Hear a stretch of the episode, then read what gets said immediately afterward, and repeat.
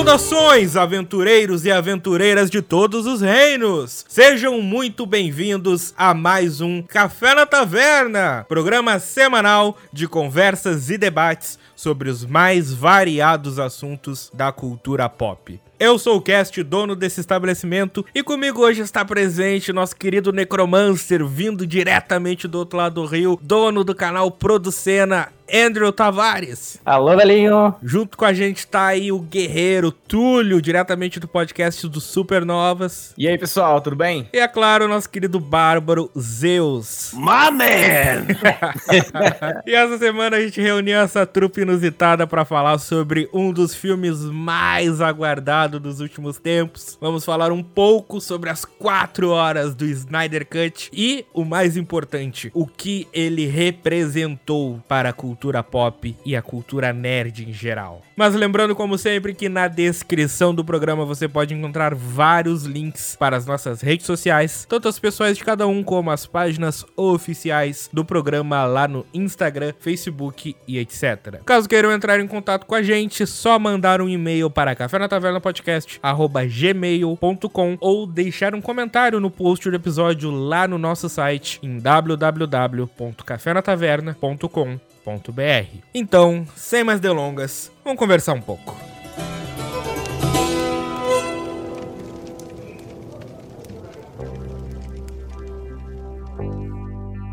Now I've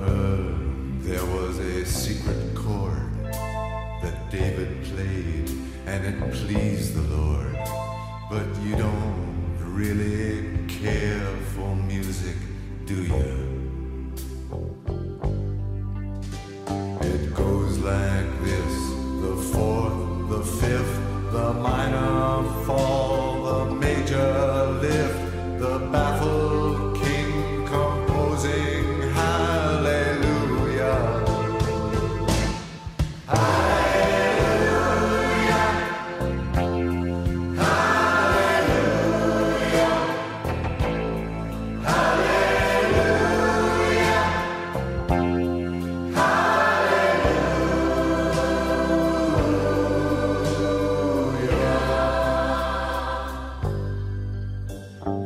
Eu acho importante pontuar nesse primeiro bloco, porque parece que é algo sabido por todos, só que vendo a repercussão que esse filme causou, eu vi que muita gente ainda não sabe, que é a história por trás do Snyder Cut. Para você ouvinte que talvez não saiba, caiu aqui de paraquedas, viu o filme ou não viu, tá pensando se vale a pena assistir ou não, o que que acontece? Existe um diretor chamado Zack Snyder, ele fez o primeiro filme do Superman nesse universo da DC, que foi o Homem de Aço lá em 2013 e depois em 2016 ele fez o Batman vs Superman. E ele era o diretor do Liga da Justiça em 2017, porém devido a alguns fatores como má recepção do Batman vs Superman, falta de confiança do estúdio, algumas rixas com produtores e principalmente o estopim de tudo, que foi o infeliz falecimento de sua filha, ele foi obrigado a se afastar da produção. Com isso, o estúdio, ao invés de adiar, esperar o cara se recuperar, não, colocou o Joss Whedon, ele foi lá e terminou o Liga da Justiça que a gente viu em 2017. Eu tenho uma dúvida aí nesse meio do caminho, que talvez outros tenham. Tipo, o Snyder não tinha deixado um planejamento, algo planejado? É aí que tá se diz, né, nos bastidores que 70, 80% do filme estava pronto. Hum. Faltava uma ou outra coisinha para terminar, para afinar e obviamente a pós-produção depois. Só que não é o que a Warner queria. A Warner não queria essa versão. A Warner olhou o que aconteceu com Batman vs Superman e falou: "Não, a gente precisa de um Vingadores". Então eles botaram o diretor de Vingadores, que foi o Joss Whedon, e falaram pro cara: a gente quer um Vingadores, te vira. Aí um cara pega um projeto 70% pronto, de um diretor com uma autoralidade gigante, que é o Zack Snyder, e ele tem que transformar num filme à la Marvel. Hum, entendi. Então é por isso que eu digo: o pessoal critica muito Liga da Justiça do Whedon, só que, tipo, eu acho que aquele filme é horroroso pela mistura, pela mistureba, pelos dois tons que não se falam, por essas regravações malucas. Porque eu tenho certeza que se fosse um Liga da Justiça do zero, que o roteiro ele visse, que todas as cenas, todos os arcos ele trabalhasse e dirigisse, beleza, ia ser outro filme. Se ia ser bom ou ruim, eu não sei, a gente teria que ver. Mas não seria essa bosta que foi em 2017. É porque esse Liga da Justiça de 2017 ele é mais um filme de executivo, necessariamente, do que de um diretor, né? Exato. Independente de ser o Zack Snyder ou do próprio Josh Whedon. Não tem cara mesmo de, ah, não, põe isso que gostaram ali. É, não, tira isso que não, não- acho que não vai fazer sucesso. E vendo, e a gente pode falar mais pra frente, mas vendo o filme do Snyder Cut, fica nítido como a mão do estúdio pesou demais, porque às vezes é a mesma cena, porém é uma trilha sonora diferente, é uma paleta de cor diferente, é um corte que demora mais ou demora menos, que muda completamente o tom. E fica estranho, porque o ator, a produção, a direção de cena, que é do Zack Snyder, tá indo por um ângulo. Porém, a pós-produção pegou e, ah, não, clareia isso aí, toca o brilho lá em cima, coloca a saturação, tira essa trilha sonora reflexiva e coloca uma referência aí dos filmes antigos e era isso. E fica um Frankenstein que não combina nada com nada. Talvez o único filme comparável à Liga da Justiça pra mim seria o episódio 9 de Star Wars, mas isso é história pra outro podcast. Não, me doeu, me doeu. Mas continuando na linha do tempo, o que que aconteceu? Com a repercussão do que foi o Liga da Justiça, com os atores vendo o que que era o projeto e o que que se tornou, os fãs começaram a pedir, a gente quer o corte do Snyder, o Snyder Cut. Isso começou a ter uma repercussão absurda. Os atores se envolveram. O próprio Zack entrou nessa campanha depois que ele já tinha passado um tempo lá daquele acontecimento. Por anos, assim, eles brigaram, entre aspas, né? Incomodaram a Warner pra fazer esse filme. Até que surge a oportunidade perfeita, porque não seja ingênuo, cara ouvinte. Eles só aceitaram fazer o Snyder Cut porque eles precisavam de material pra colocar no HBO Max. E não foi tipo, nossa, o estúdio se curvou. Eu não acho que é tão otimista assim, mas a gente pode discutir mais pra frente. E aí, eis que em 2020 ou 2019, um pouco antes da pandemia, é confirmado a execução do Snyder Cut. Ele volta pro projeto, pega tudo que ele tinha gravado, pega os editores originais, as trilhas originais, grava mais algumas coisas e lança em março de 2021 a sua versão de 4 horas, que eu já deixo aqui minha primeiro parênteses, que não é a versão de 2017. Existe uma falsa impressão de que essa é a versão que a gente veria em 2017. Não é. Não tem como. Impossível. Não é. O estúdio não ia deixar ele lançar um filme de 4 horas Nunca. pra começo de conversa. Eu acredito até mais que talvez, mesmo que deixasse, não seria ainda esse filme, exatamente porque não tem como. Ele com certeza pegou muita coisa que ele viu que não funcionou naquele de 2017, que talvez pudesse ter alguma ideia dele naquele filme. Não é possível que não tenha absolutamente nada dele, tem alguma coisa dele. E ele, ah, então não vou colocar mais isso, entendeu? Vou tentar agradar mais ainda. Eu acho que devido à repercussão daquele filme, também ele deve ter Sim. pensado em outra coisa, em outro corte, independente de ter sido ou não esse filme em 2017. Eu acho que mesmo que tivesse a opção de ser, sei lá, vamos lançar quatro horas de filme IMAX aqui, foda-se. Cara, eu acho que não seria esse ainda. Exatamente esse aí. Ele tá pegando repercussão negativa e transformando em algo bom pra ele também. Não, é que ele viu a oportunidade, porque uma coisa que existe, uma coisa que eu valorizo muito, é que o Snyder não ganhou nada com esse filme. Ah, sim. com o Snyder Cut. Ele não quis receber o salário e tem toda uma campanha que todos o lucro que o filme tá tendo fora dos Estados Unidos, né, onde não tem HBO Max, tá tudo indo pra ONGs de prevenção ao suicídio. Foda. E isso que eu acho bacana, porque o Snyder ele teve muito mais liberdade do que ele jamais teve pra execução desse filme. Então, primeiro, uma coisa que não seria em 2017, seria numa proporção de aspecto normal. Não ia ser 4 por 3 Não seria um filme de 4 horas. Seria tipo um Batman vs Superman, 2 horas e 50. A versão estendida ia ter 3 horas e 20, mas não ia ser 4 horas. A divisão por capítulos eu também não acredito que existia no projeto original em 2017. Outra coisa, ele ia deixar muito mais ponta solta do que ele deixou. Porque se fosse em 2017, ele ainda estaria nos planos originais, que os planos originais do Snyder era fazer uma trilogia. Ia ter mais dois filmes do Liga da Justiça. Então ele ia deixar muito mais coisa em aberto do que ele deixou nessa versão de 4 horas. Que ele deixar subentendido, não concluído, ia deixar a pergunta no ar pra vários outros fatores, porque na época ele ainda teria mais dois filmes pra trabalhar em cima. O que seria legal também. Então, o primeiro mito que se criou no popular é que não. O Snyder Cut não é o que a gente veria. É outra coisa. É uma versão do Snyder hoje, 2021. Até porque, né, cara, como você falou, né, citou, ele teve seus problemas pessoais aí, que foi uma tragédia que acredito que a gente não tem nem como entrar na discussão e tudo mais. Qualquer pessoa entenderia, né? É, menos os executivos da Warner, infelizmente, né? Tudo isso, cara, só aconteceu, todo esse problema, tudo só aconteceu graças a executivos que tinham que lançar um filme até a data tal para receber a sua bonificação sabe? Para receber os seus alguns milhares de milhões de dólares, milhares de dólares. Porque todo esse problema foi graças a alguns executivos da Warner, né? Que são produtores executivos, é claro, colocaram dinheiro também nisso e tudo mais. Só que eles tinham uma data limite para o filme ser exibido nos cinemas. O que acontece? Se o filme não fosse lançado até essa data, ou já se terminado até essa data, esses executivos, ou alguma parte de algumas pessoas, não iriam receber uma bonificação. E, cara, é nessas horas que a gente vê o quão a indústria de Hollywood é uma bosta, né, cara? Eu não diria só de Hollywood, eu diria em geral. É o capitalismo, né, cara? É, é o capitalismo. a indústria. Mas isso deixou um exemplo de um case negativaço. Pra caralho. Porque, beleza, quanto é que o filme custou? Custou 300 milhões. Arrecadou quanto? Ah, arrecadou 700, então duplicou o investimento. Beleza. Mas a gente tá falando da Liga da Justiça. Pois é. A gente tá falando da maior equipe de heróis que já existiu. A primeira, cara. A maior, a maior. Vingadores não era nada antes de 2012. O Vingadores não era nada na Marvel, brother. Tipo, era a linha C, tá ligado? Exato. Ninguém lia Vingadores. Ninguém deixava de ler X-Men e Quarteto Fantástico para ler Vingadores, acredito. Só sabia dos Vingadores quando tinha as grandes crises, que aí eles apareciam. A única forma de você saber quem eram os Vingadores era quando eles apareciam no X-Men e no Quarteto Fantástico. Ou no Homem-Aranha. No Homem-Aranha, alguma coisa do tipo. Eu não conhecia. Por isso, é, não, a maioria das pessoas, cara, não conhecia. A maioria das pessoas. Até porque os arcos individuais não são as melhores coisas do mundo, sabe? Os melhores artistas não estavam trabalhando nos Vingadores como a gente conhece hoje. Hoje é claro que tem muita obra muito melhor, exatamente porque, né, virou todos os olhos para eles. Então, os caras contratam artistas melhores tanto para cinema quanto para quadrinhos e tudo mais. Mudou, né?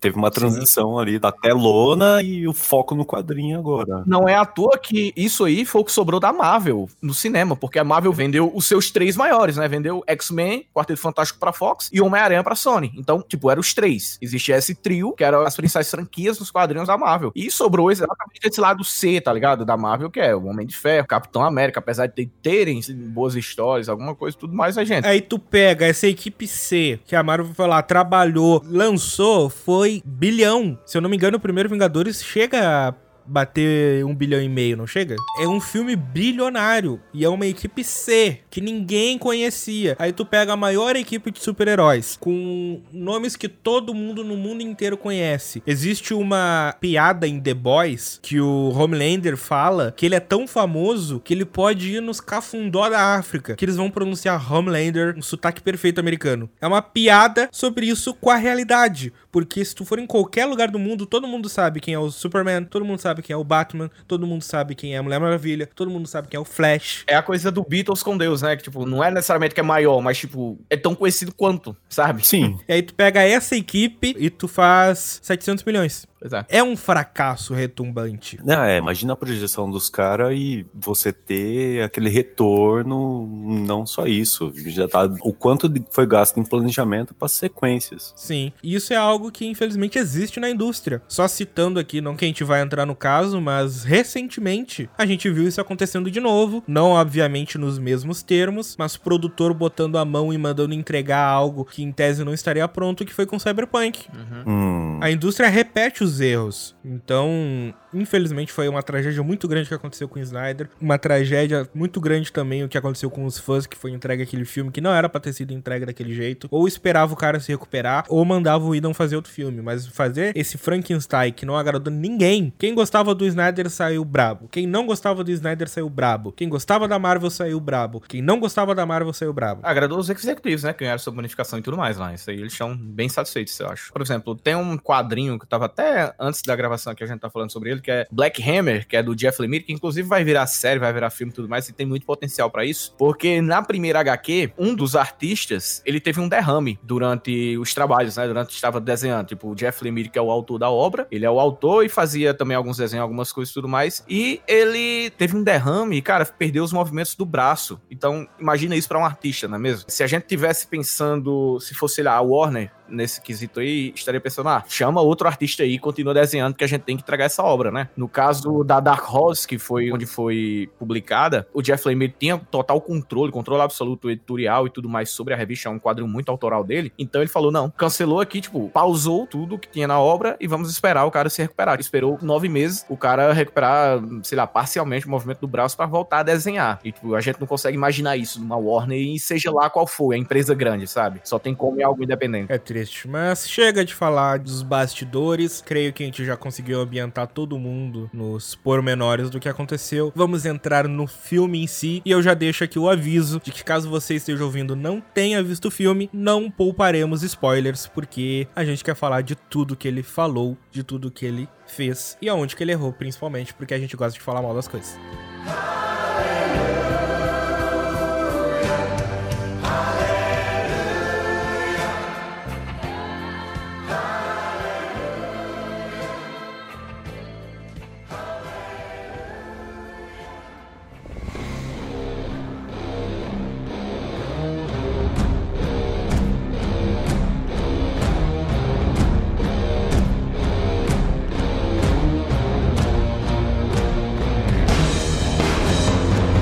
Doug. E aí, pessoal? Opa! Tchurup, tchurup, tchurup, tchurup, tchurup. Acabamos de receber a presença aqui, um outro bárbaro brotou brutalmente na mesa. Doug apareceu aí pra compor o papo com a gente. Mas falando do filme em si, Peraí, antes de começar, eu tenho uma pergunta pra todo mundo. Qual era a expectativa? cara, minha expectativa vem muito com base de Batman vs Superman. E quem me conhece, quem ouviu o programa lá, o programa de número 6, que a gente fala dos filmes da DC, sabe que eu não gosto de Batman vs Superman. Então a minha expectativa tava muito lá embaixo. Porque eu achava que seria uma continuação do que o Batman vs Superman fez. E o que o Batman vs Superman fez foi tão ruim. Só que eu me surpreendi. Eu só tenho apenas um nome pra dizer sobre Super-Homem versus Batman. Marta!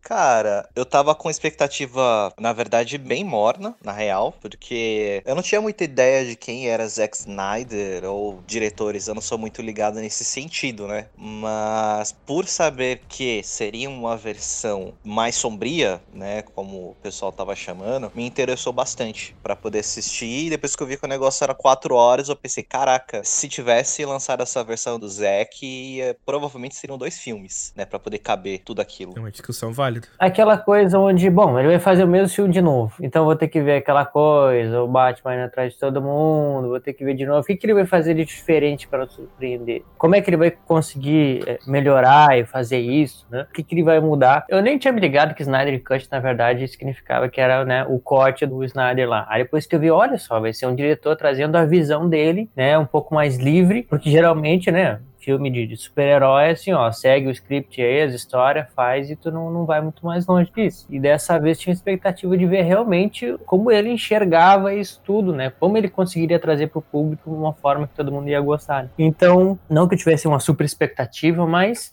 apesar de que assim ele teria que surpreender. Eu acho que a- o diretor ter essa liberdade seria uma oportunidade disso realmente acontecer. Dois meia meio e um expectativa ruim. Cara, eu não esperava muita coisa e continuei. Ainda consegui me surpreender negativamente. Eita. Cara, Porque eu fiz tudo que vocês também fizeram aí, né? Fui revisitar os filmes. Ah, eu não revisitei, eu não fiz isso. É, não? Eu revisitei o Man of Steel e tudo mais. Eu lembro de, na época, de ter assistido o Man of Steel, assistindo cinema e tal. Acho que não lembro de ter assistido home video mais uma vez. Eu lembro de ter saído até tranquilo, sabe? Tipo, então também não esperava muita coisa e tudo mais. Mas, revisitando, eu achei, caralho, não. Tipo, eu já não gostei, sabe? Sabe quando você assiste outra vez, assim, caralho, realmente não. E o Batman vs Superman foi uma das coisas que eu mais me ofendi the na história do cinema, quando pagando pra ver. E a segunda vez foi ainda pior, realmente, porque eu assisti logo em seguida do Superman. Aí eu fiz exatamente o que? Eu vou assistir o Justice League de novo, do Joss Whedon, que eu assisti também, achei uma bosta na época. E caralho, que merda, né? Mas enfim, vamos ver o que é que o Snyder tá aí. Tipo, como é uma coisa aí que, tipo, eu não consigo me ofender, apontar, o cara vão fazer um filme, não sei o que. Eu digo, cara, é um trabalho dele tudo mais, autoral. Apesar de que eu não concordo muito bem com relação ao corte, porque um corte não tem como custar 70 milhões de dólares, né? O cara refilmou um monte de bagulho. Ah, Ah, não sei se refilmou um monte de bagulho. Cara, custou 70 milhões de dólares, brother. Então, Porra! por- Mas ele não refilmou um monte de bagulho. A gente vai falar disso depois, mas ele fez duas ceninhas lá que não precisavam também. Não, não, não. Pra mim é simples assim. Se eu posso receber 70 milhões e vou falar que vou gastar num corte, tem como receber, tem como gastar tudo isso. Cara, na minha opinião, eu vejo o corte assim muito mais no, sei lá, Peter Jackson com Senhor dos Anéis. Sim. O cara gravou em 1999 as paradas. E tava lá, ele só fez editar, pegou a edição de vídeo, ó, vamos aqui, vamos editar e vamos colocar coisa a mais. Isso é um ponto interessante que o Liga da Justiça do Zack Snyder não é uma versão estendida do Liga da Justiça original. Não é? Como tu citou o Peter Jackson aí, Senhor dos Anéis, os três têm versões estendidas gigantescas, mas são versões estendidas. É o mesmo diretor, é a mesma visão. Então, eu não sei se é que a gente teria que falar de etimologia e não tô nem um pouco a fim de entrar nesse assunto, mas eu acho que eu discordo eu acho que o termo corte tá certo, porque é o corte dele, não é o que o Whedon fez esticado, estendido. Não, essa é a versão do Snyder, o corte dele. Se não fosse aquelas cenas que ele gravou, que é no epílogo e aquela cena do Caçador de Marte, seria a mesma filmagem original. Não, e a história também, cara, pra mim ele amarrou pontas que tava solta pra caralho. Tinha muita coisa solta naquele filme. E aqui ele fez aquelas coisas, né? Consertou algumas coisas, contou alguma história a mais e tudo mais, mas como um filme continua sendo meio que o mesmo roteiro, a motivação meio que você entende um pouco mais a motivação do vilão e tudo mais, mas eu confesso que eu não esperava absolutamente nada de bom e confesso que terminei ainda, tipo, ok, não vou assistir isso nunca mais na minha vida e não gostei do que eu vi. Eu esperava uma bosta. Eu falei assim, cara, é aquela coisa que você vê um cocô no campo. Por mais que você cutuque, você coisa. Vai ser um cocô.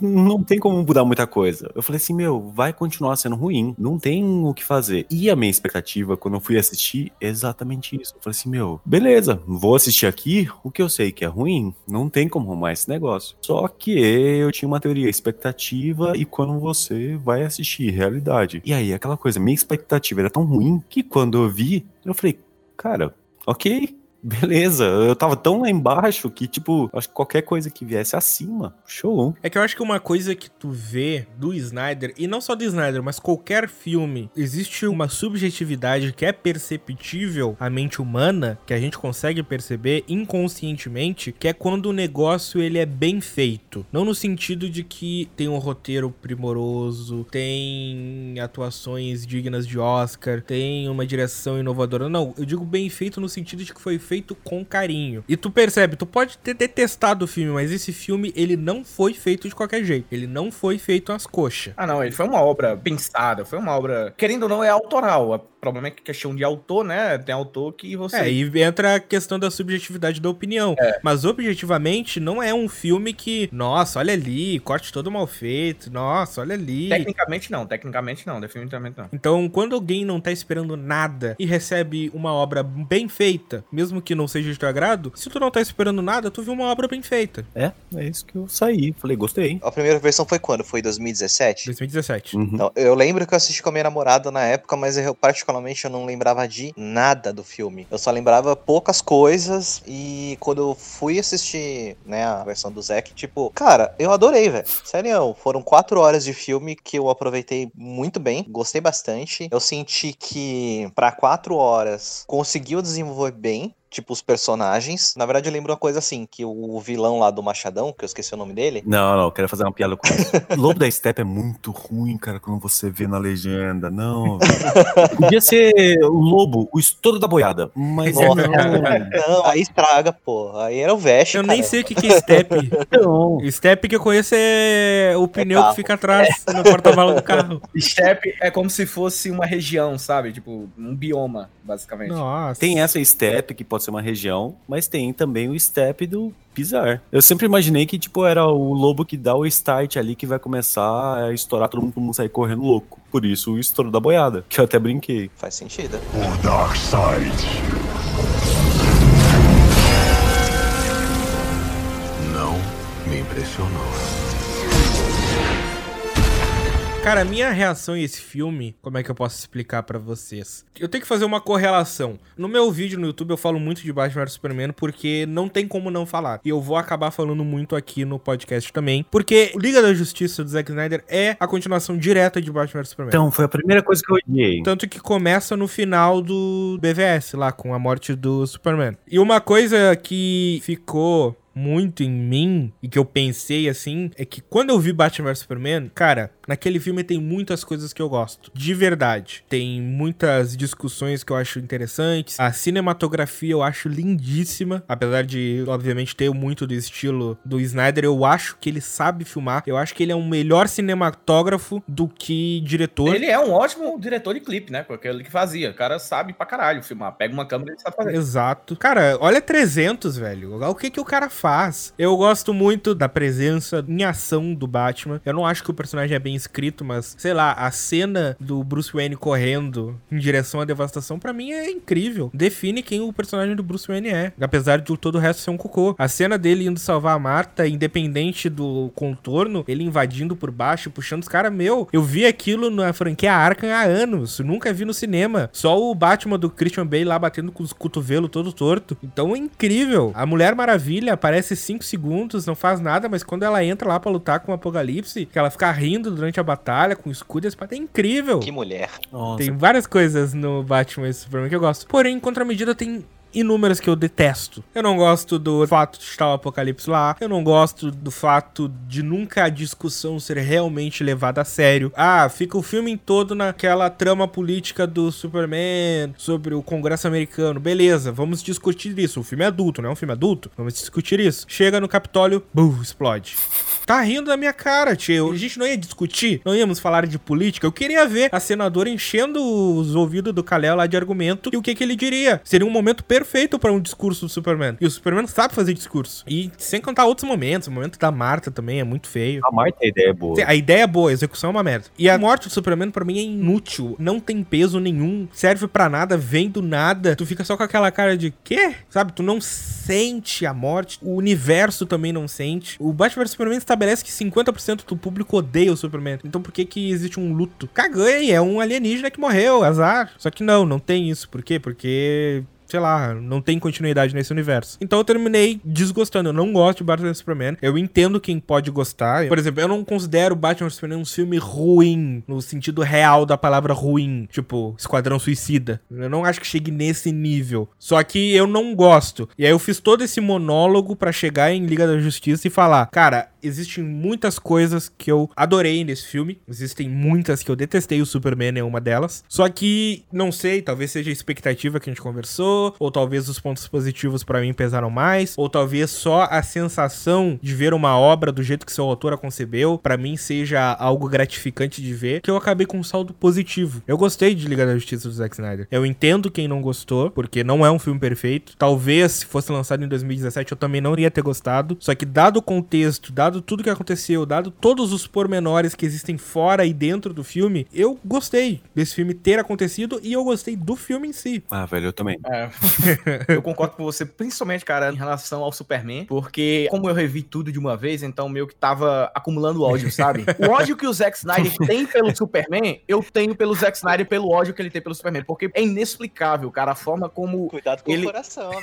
não, cara, é porque ele tem muito ódio do Superman, assim, é uma coisa assim que eu não consigo entender, cara. Primeiro filme, discussão. Ah, será que o Superman é um inimigo? Beleza, passou. Segundo filme, será que o Superman é um inimigo? Caralho, de novo? E não discute. Não discute nenhum, tipo, por quê? Foda-se, entendeu? O Superman era uma criança que, ah, eu fazia isso aqui porque eu tentava fazer, eu ajudava meus coleguinhas lá, tirava o ônibus de dentro do lago, tudo mais. Ao vir um adulto e automaticamente cago para toda a cidade, ou seja, tá prédio lá caindo, foda-se. Velho, não é o Superman. Isso é tudo menos o Superman. É como se o Zack Snyder fosse colocando alguns degraus pra gente, ó, gente, começa a escalar e começa a sentir ódio pelo Superman pra eu matar ele, sabe? Tipo, tudo que envolve ele, ele coloca logo o apocalipse sem motivo algum, como você falou. Pouca gente se lembra, mas ele mata o Jimmy Olsen, cara, Depois ainda ele saiu em entrevista falando que não, era um agente do FBI que tava usando uma identidade falsa, não é o Jimmy. Porra, pelo amor de Deus, cara. Discord de ti, eu acho que o Man of Steel é o melhor filme do DCU. No meu caso, eu concordo. Eu até falei, quando eu terminei de assistir pela primeira vez, eu gostei. Depois eu não, não gosto tanto, mas, tipo, em meio a tantos filmes que eu não gosto, eu acho que ele é o, o que se salva, Aí sabe? que tá, eu não acho que ele é o melhor dos piores. Eu realmente acho ele um filme bom. Eu acho o Zod um ótimo vilão. Eu acho a construção do Clark naquele filme muito boa. A construção do garoto que tá num lugar desconhecido, tem que crescer e ele é diferente dos outros. E aí depois ele faz aquela peregrinação, tentando achar o seu lugar no mundo. E aí chega no final lá, eu não sou totalmente a favor daquela destruição da cidade, mas beleza, tipo, é a primeira luta dele, ele é super imaturo, é a primeira vez que ele realmente usa os poderes dele, só que é realmente meio, meio escroto, principalmente lá em Smallville, quando uma da, acho que é a mulher lá, lança um tanque de gasolina num posto, ao invés de ele pegar e lançar pra fora da cidade, ele pula e o troço explode nas costas dele e ele com cara de galã na frente, assim. Mas tirando os pormenores da, dessas cenas, assim, que eu não sou totalmente a favor, no final, pra mim é um filme muito bom. Não, pra mim é um filme bom. E aí que tá, quando chegou em Batman vs Superman e tinha a chance de discutir tudo isso que a gente falou, por a mesa, beleza, ele salvou a gente, mas tipo, se ele não tivesse aqui, nada disso ia ter acontecido. Os milhares, não sei se chegou a milhares, mas tipo, as centenas de pessoas que morreram, não iam morrer se ele não tivesse aqui. Qual é o papel dele na sociedade? Sabe, isso adulto não é sangue, adulto não é o filtro escuro sépia que o Snyder ama usar. Isso não é ser adulto. Adulto é ser maduro, é tratar os temas com seriedade. Guerra Civil da Marvel é muito mais adulto do que o Batman vs Superman. E é um filme cheio de piada. É um filme que tem o Homem-Aranha fazendo referência a Star Wars. Hum, verdade. E é muito mais adulto, porque tem discussão, tem questão de vingança, tem a discussão do Tony e do Steve, tem toda a trama envolvendo o T'Challa e como ele vai vendo pra onde o caminho da vingança o levaria. Discussão governamental, o governo tem que se meter ou não. O herói ele tem que ser independente ou ele tem que seguir a tutela da humanidade. E isso é um filme da Marvel, um filme entre aspas de produtor. Aí chega o Snyder, autoral, e faz é, o BVS. E eu falei que a gente não ia falar disso e a gente tá falando disso. É porque começou também, o Snyder Cut começou com BVS. E, tipo, a primeira coisa que eu odiei, eu não tenho mais uma TV de tubo.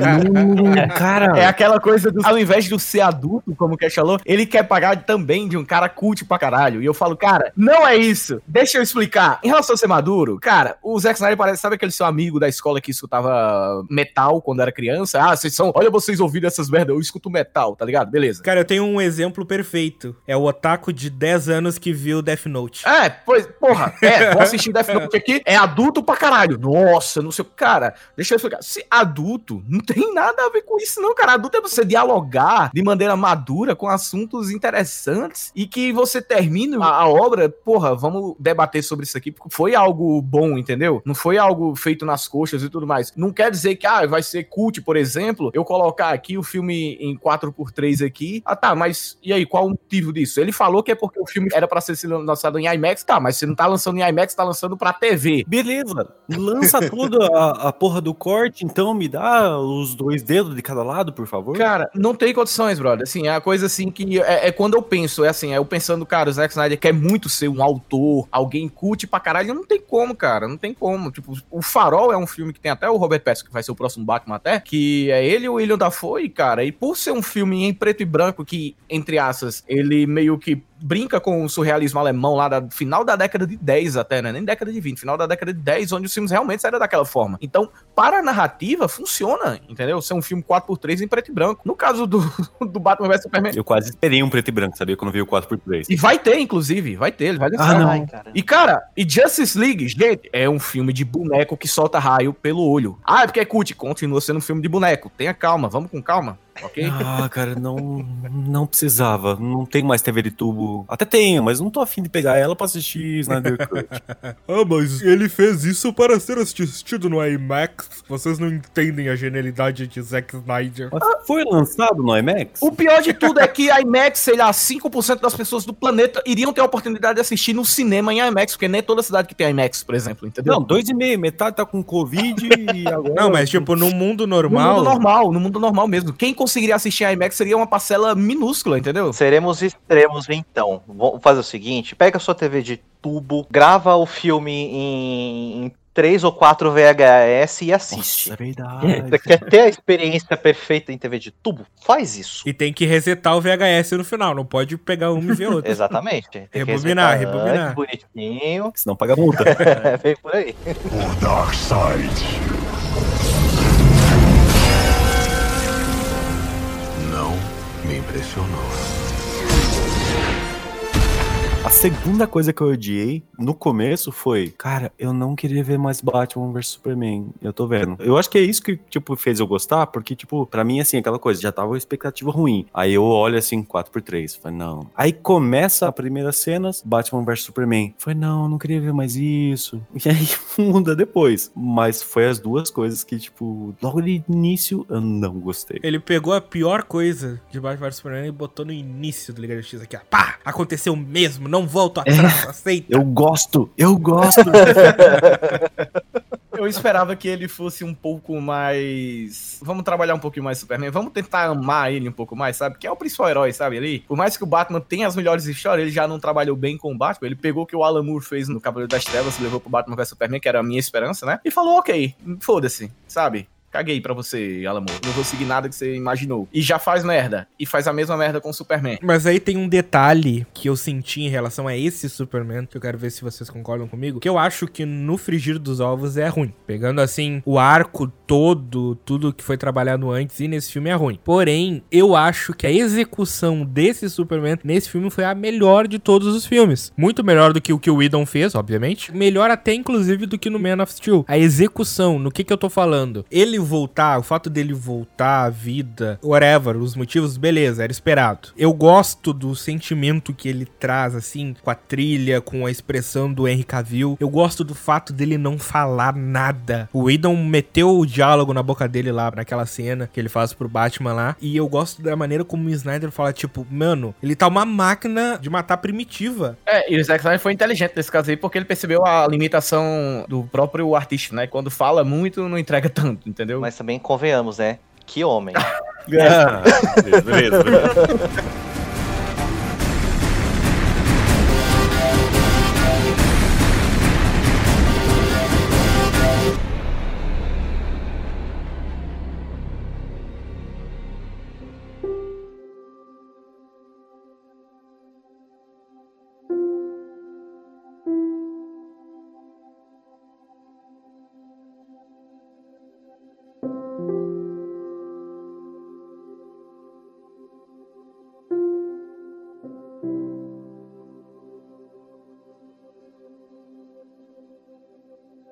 Eu acho as cenas muito bonitas. Tipo, eu acho muito boa a cena dele voltando, não falando nada, essa máquina primitiva. Eu gosto da reação quando a Lois chega, que é bem melhor do que foi no Liga da Justiça de 2017, pra começo de conversa. Porque nesse caso faz muito mais sentido, é estabelecido que ela costuma andar lá no monumento, então é muito mais crível ela estar lá naquele momento. Não, isso o filme inteiro, né? Ele explica todas as outras cenas. E eu gosto muito das cenas lá na casa. Eu gosto muito, tipo, dele se lembrando aos poucos. Era aqui que eu brincava, o balanço, o quarto, a roupa. Quando a mãe dele chega, é emocionante, pra quem tiver investido no filme, claro. E depois ainda tem a cena dele lá indo buscar um uniforme. Eu não sou muito a favor dele usar o uniforme preto com base no discurso estabelecido. Mas a cena é bem feita, porque, tipo, é a volta dele, a narração em off dos dois pais, tanto do Jonathan Kent quanto do Jorel. E aí a música do Hans Zimmer, do Man of Steel, que é a melhor trilha sonora que o Snyder já conseguiu trabalhar. Então é tudo muito épico, é muito bom. Só que é aí que tá, tá tudo no filme errado. Porque eu falo isso na minha crítica, é tudo sem peso. Uma coisa que eu não gosto, e é a máxima na crítica de cinema, acho que o Túlio vai concordar comigo, é que, cara, não me fala, me mostra. É, não é. adianta me falar que a Lois é apaixonadíssima pelo Superman se eu não vi. Não adianta dar aquelas pinceladas de talvez ela estar grávida se eu não vi a construção desse relacionamento. Não adianta me falar que o mundo está em luto se eu não vi o quão o Superman fez parte desse mundo. Não adianta me levar pra casa pra ele ter as lembranças se eu não lembro do que ele tá lembrando, porque eu não vivi, eu não vi a ele vivendo, eu não tive tempo suficiente pra ter a saudade. Tipo, se algum dia a Marvel quiser trazer o Dolan Jr. de volta como Homem de Ferro, eles vão construir de uma maneira muito melhor, porque as pessoas vão sentir saudade. Então a cena vai ser emocionante, a cena vai ser tocante. E aí tu tem nesse filme tudo isso com uma execução tão bem feita, tão tocante, tão sensível a esse ponto, que é uma cena muito sensível, só que ela não tem base que sustenta. É frágil. São cenas frágeis. O Man of Steel não tinha ali a base? Mas aí que tá, o Man of Steel, ele constrói o começo do personagem. E é como se de repente, do nada, imagina, tu viu o Homem de Ferro 1, e aí tu vê o Ultimato. É, Pois é. faz sentido. Sabe, tu pega o começo da história e o final e tipo, tá, beleza, mas e o meio? E os anos? Pra mim, o Superman morrer só é impactante quando ele é, tipo, o líder da Liga da Justiça. Quando é um herói mais importante. Aí sim, quando ele morre, pesa. Ele gastou uma das principais. Ah, uma das não. O principal momento em, sei lá, 70 anos. No caso, quando aconteceu, sei lá, 40 anos de uma obra, de um Superman, entendeu? Cara, foi notícia em jornal, em horário nobre. Cara, começou aos poucos, cara. Quando aconteceu a morte do Superman, a gente tá falando em questão dos quadrinhos, foi aos poucos, sabe? Jogando aos poucos no jornal. Vai acontecer isso, vai acontecer. Aí começa a mostrar um pouco a capa dele meio rasgada e as pessoas, não, não, não vão fazer isso, sabe? Cara, foram anos e anos trabalhando em relação a isso. Chega o Zack Snyder, ah, segundo, ó, caguei, foda-se. E vamos matar como? Ele vai pegar um bastião de kryptonita que poderia ser, sei lá, a Mulher Maravilha poderia ter feito isso, sabe? Exato. Não ia acontecer nada, cara. O que que custava a Mulher Maravilha pegar o bastião e matar o cara com kryptonita, cara? Qual a Foi o? Batman logo. O Batman já deu de frente com ele com a armadura e. É, cara, aí não ia morrer ninguém, porque o, o- o Superman só morreu por causa da Kryptonita, que é a única coisa que ele não precisa pegar, sendo que os outros precisavam, E sabe? eu digo mais, se ele não tivesse metido a Mulher Maravilha, tinha matado. Pô, sem nada, sem lança, sem É, nada. Aquele apocalipse bosta ali, pô, pelo amor de Deus, coloca, sei lá, qualquer merda. Até o Spider-Man sozinho, o amigão da vizinhança mata. O Darkseid.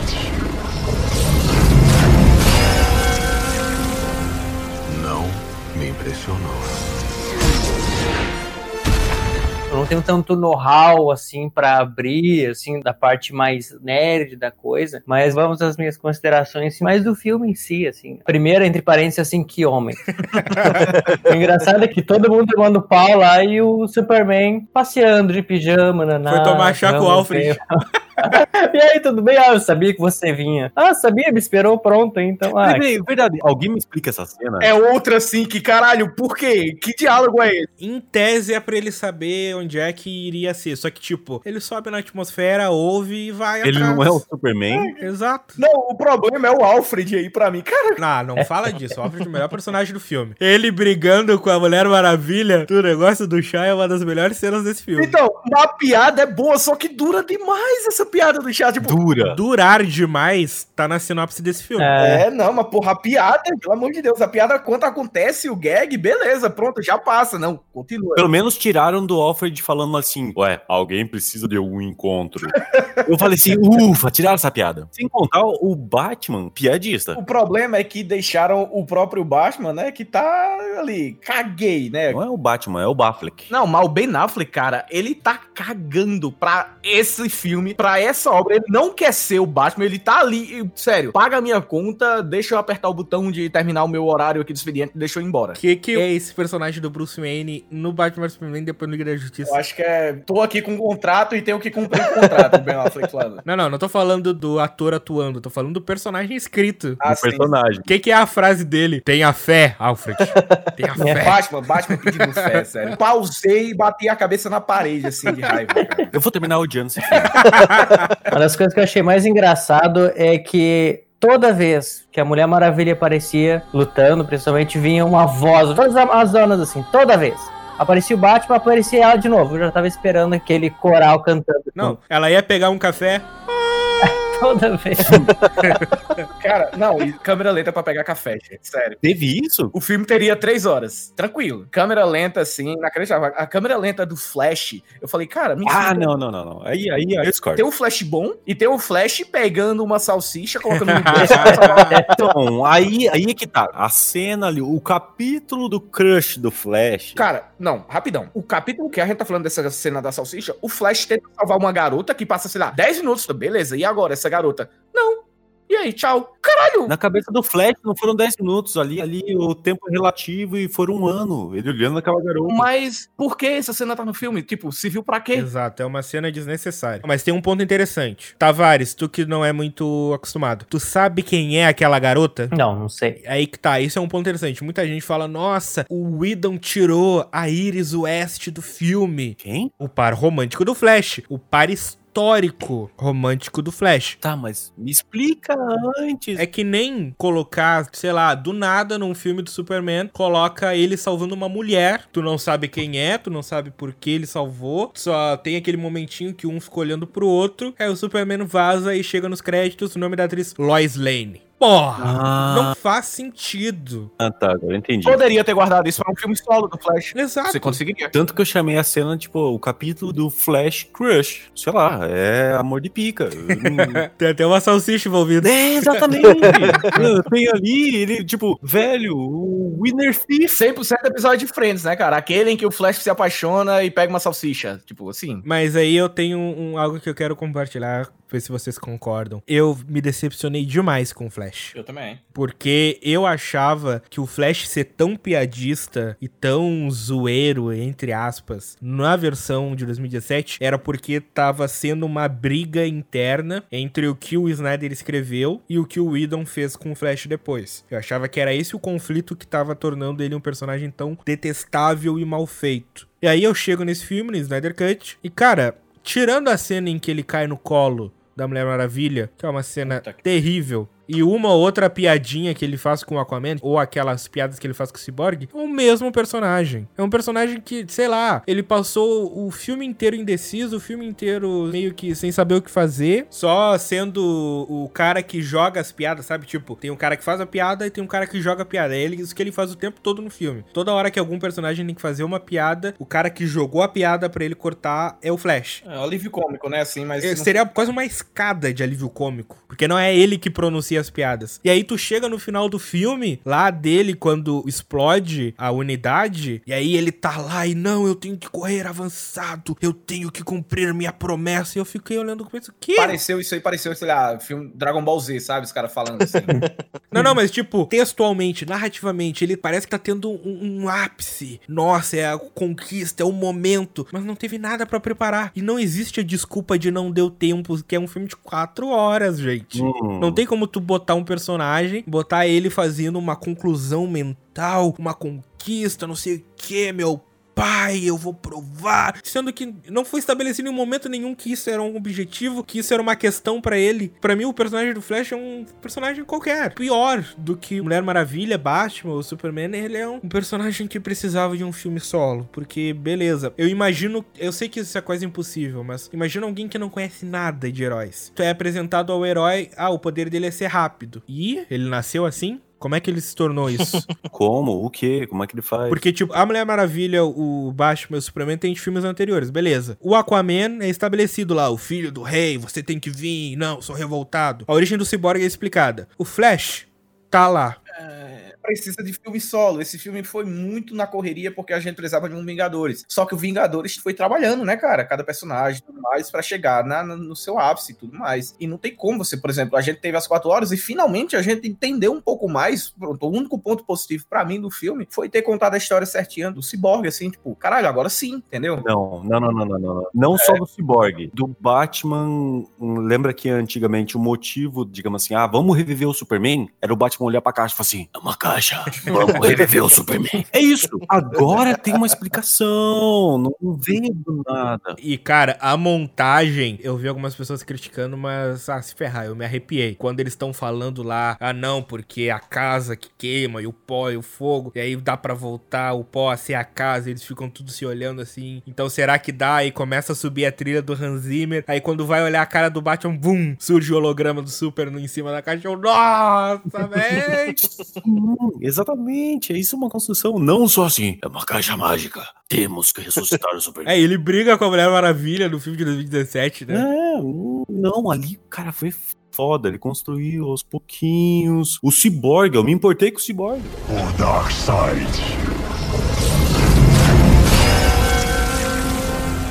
Não me impressionou.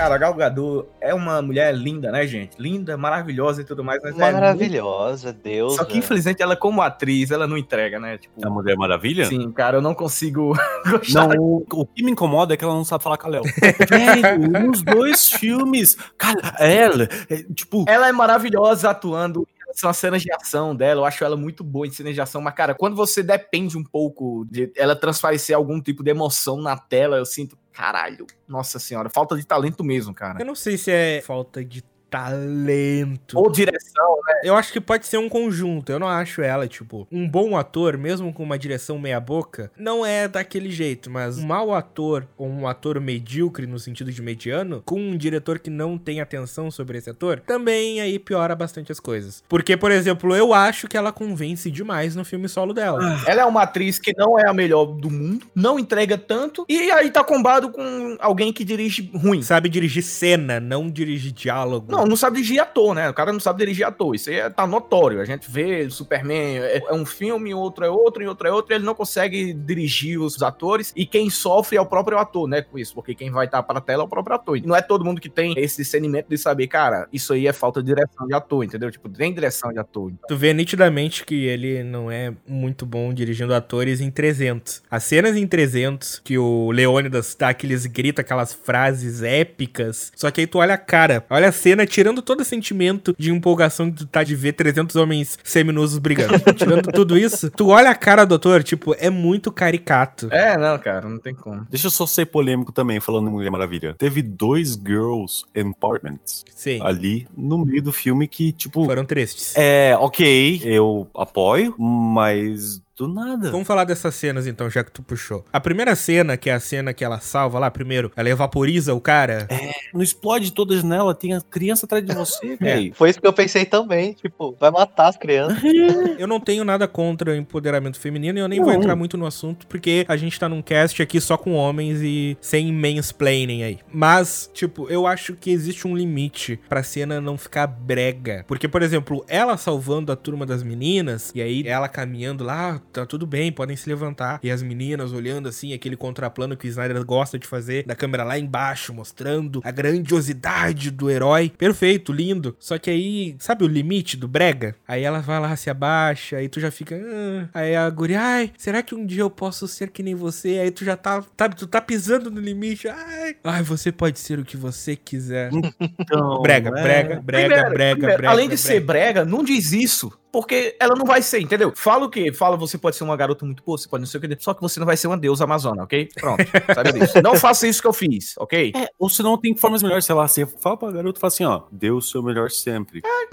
Não tira o diálogo, só olha a, a garota. Exato, tira o diálogo. A garota admirando ela, ou seja, quando a gente fala em representatividade, é exatamente sobre isso. Você admirar uma pessoa. Por exemplo, quando a gente teve o Pantera Negra, as pessoas, nossa senhora, muito bom, cara, muito bom. Exatamente por quê? Porque a gente viu crianças negras se vendo pela primeira vez no cinema com um grande herói ao lado de heróis brancos, sabe? E ele tendo o seu papel naquele momento. Então, pronto, quando uma criança vê, é, tá sendo salva por uma heroína, cara, acho que, principalmente criança, mais do que qualquer outra coisa, mas uma criança transparece muito pelo seu olhar. Exato. Um olhar de uma criança diz tanta coisa. Eu, eu tô me arrepio aqui porque eu sei, cara. Quando a gente tá olhando uma criança, olhando, sei lá, olhando pra cima e vendo, sei lá, a Mulher Maravilha terminando o serviço lá, cara, já deixa claro que aquilo ali é uma fonte de inspiração pra ela, entendeu? Não precisa dizer aquele diálogo brega, como o Cash falou aí. E o segundo trecho, que é. Eu acho, né? Eu tô deduzindo que é o segundo trecho que o Zeus citou. Que é na luta, na primeira luta que eles têm frente a frente com o Steppenwolf, lá naquele lugarzinho lá, que é onde eles capturam lá o pai do Cyborg e tal. Que aí Steppenwolf vai lutar lá, ela puxa ele pra outra sala, os parademônios vão atacar e o Steppenwolf, não, não, ela é minha. E cara, isso eu vi as duas versões. Na versão original, ela fala uma frase muito boa. Que ela fala, cara, tu tá se superestimando e parte pra cima. Então é um comeback muito bom. Porque, tipo, mano, menos, tá? Menos. É, e ela fala que é foda pra caralho sem falar que é foda pra caralho. sabe? Exato. Aí chega na versão do Snyder. "Ah,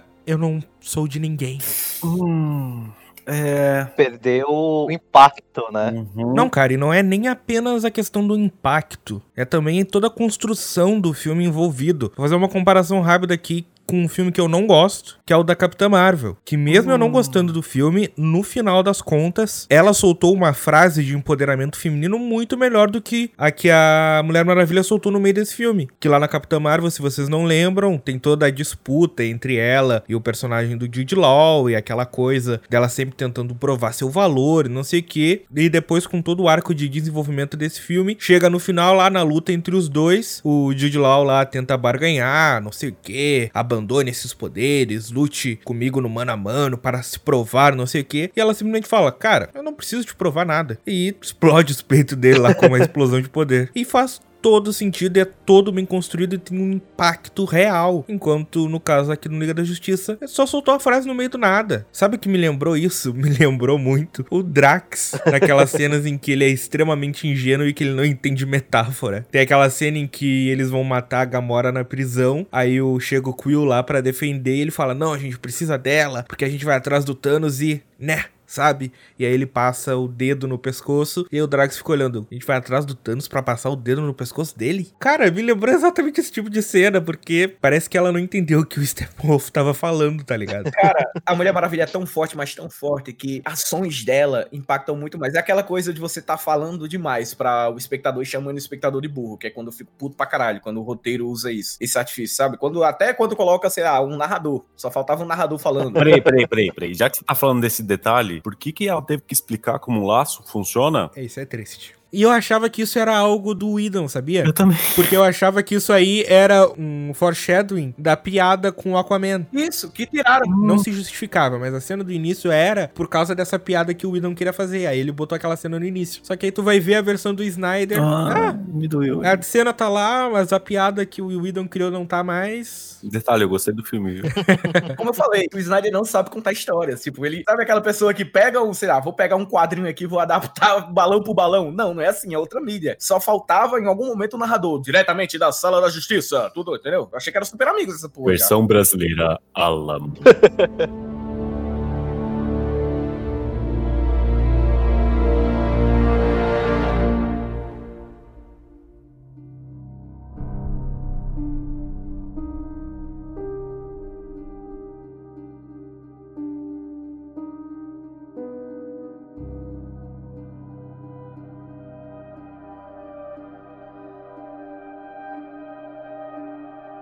Mas chega de falar então de coisa ruim. Vamos trazer alguns aspectos positivos do filme. E eu quero começar falando do melhor personagem do filme, que eu acho que vocês todos vão concordar comigo, que é o Cyborg. O pai dele, no meu caso. Eu gosto do Cyborg, eu gosto de toda a história do Cyborg. Pra mim, o Cyborg, ele é a alma desse filme. Eu acho que se eu fosse editar esse filme para torná-lo em duas horas e meia, três horas, eu faria tudo do ponto de vista do Cyborg. Sim. Seria a Liga da Justiça do ponto de vista dele. Porque ele é tudo do plot central desse filme. O filme não acontece sem ele. Exato, o filme não acontece sem ele e ele não acontece sem o filme. Sim. Que é uma coisa interligada à outra. Tipo, caixa mãe causa a origem dele, a origem dele meio que causa a união das caixas com todas as cenas lá que envolvem. Então, esse filme podia muito bem se chamar Cyborg Justice League.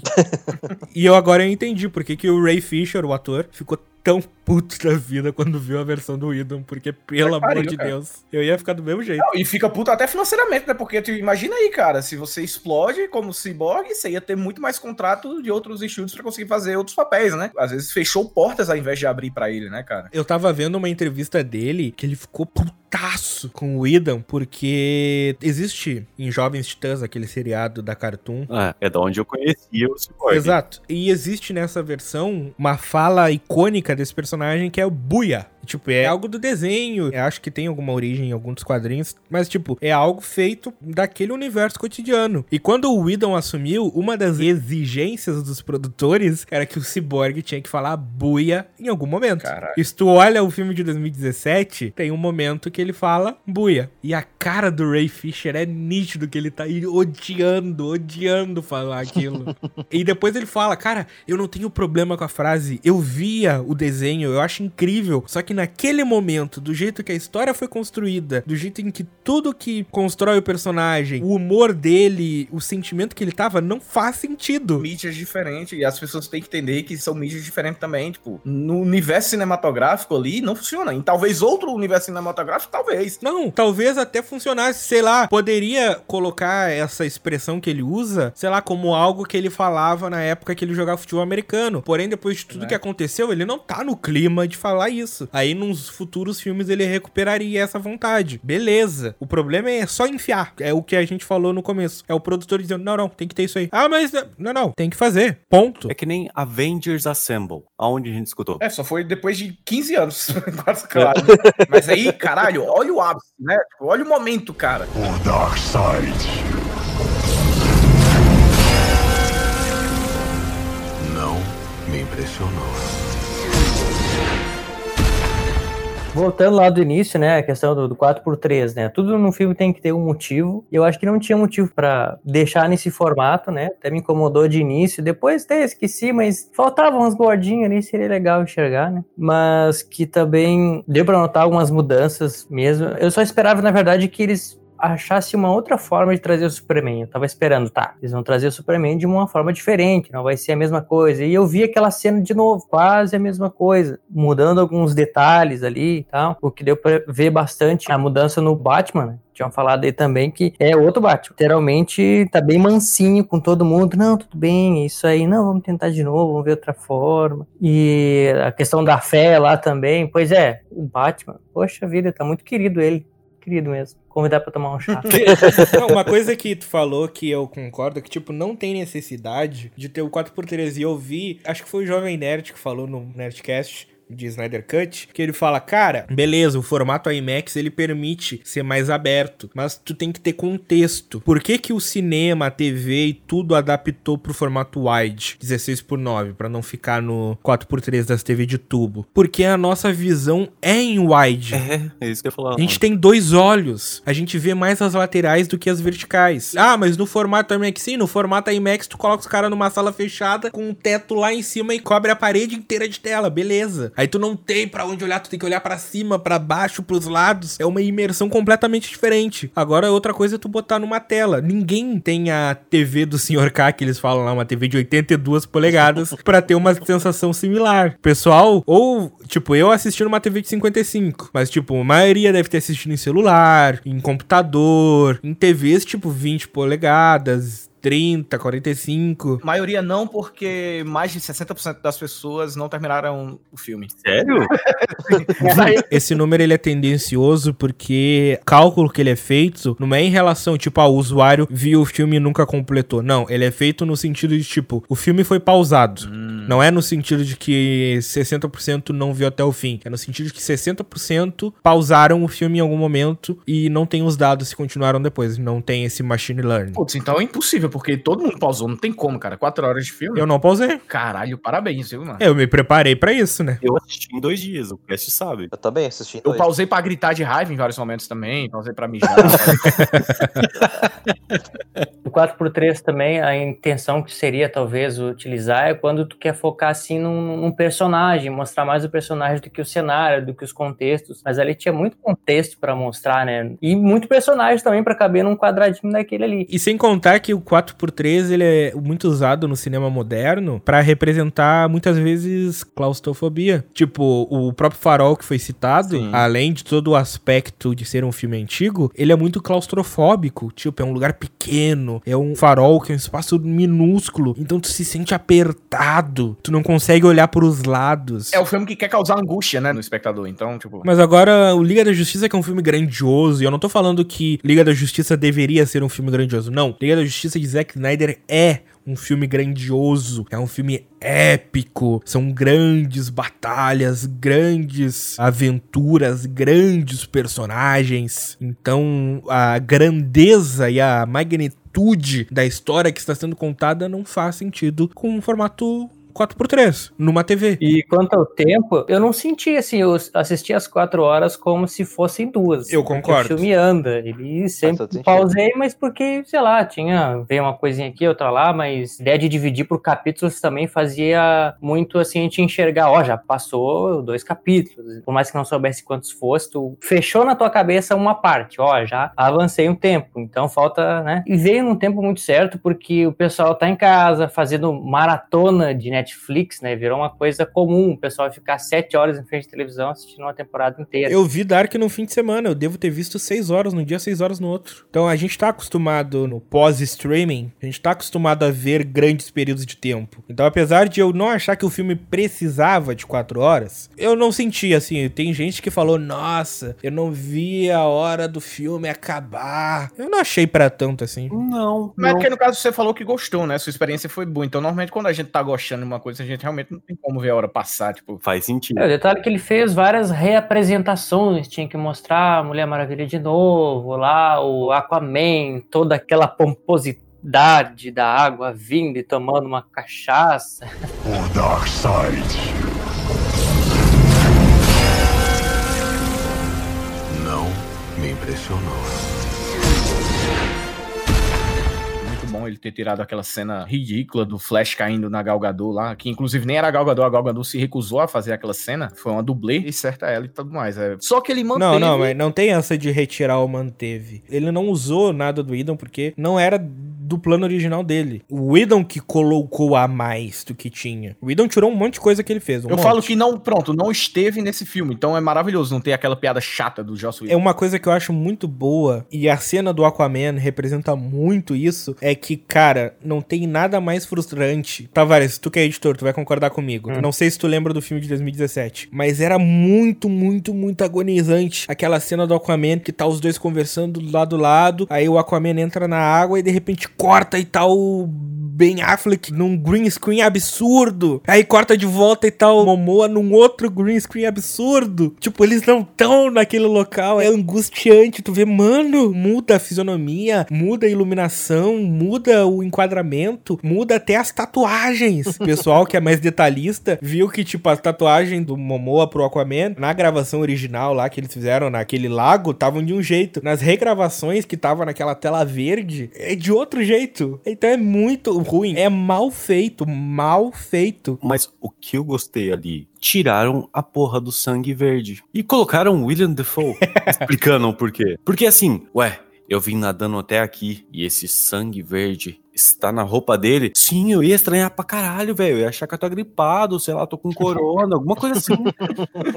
Mas uma cena do Aquaman que eu não gostei, a trilha sonora dele indo pra água. A letra da música faz sentido. There's a kingdom, there's a king. Show. Eu só achei que, tipo, pra mim destoou, tanto que geralmente eu não reparo tanto na letra da música e eu fui reparar. A música desse filme só funciona quando é o Hans Zimmer, porque é o Hans Zimmer.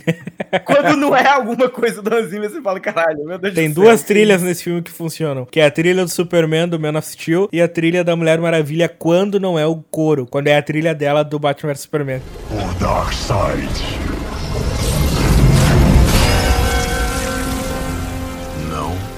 Impressionou. Iron Man Helmet. Ah. Hum, percebeu que ele gostou? É. Porque assim, aquele fechamento do capacete do Homem de Ferro, que ele colocou até no Cyborg e colocou até no Flash. Ah, sim, não. Eu achei que você ia falar, tipo, que o Cyborg é, basicamente voa igual o Iron Man, né? Também. Não, o do Cyborg voando é pior. É, Cyborg voando ali, pra mim, é a coisa assim que, caralho, que é isso? Tipo, eu... por quê? Tem um milhão de turbinas saindo de tudo que é lado, é muito estranho. Uma coisa que eu comentei no grupo, eu não sei se o Doug vai lembrar, que é falta pro Snyder um brother no lado dele pra dizer, mano, tá se passando.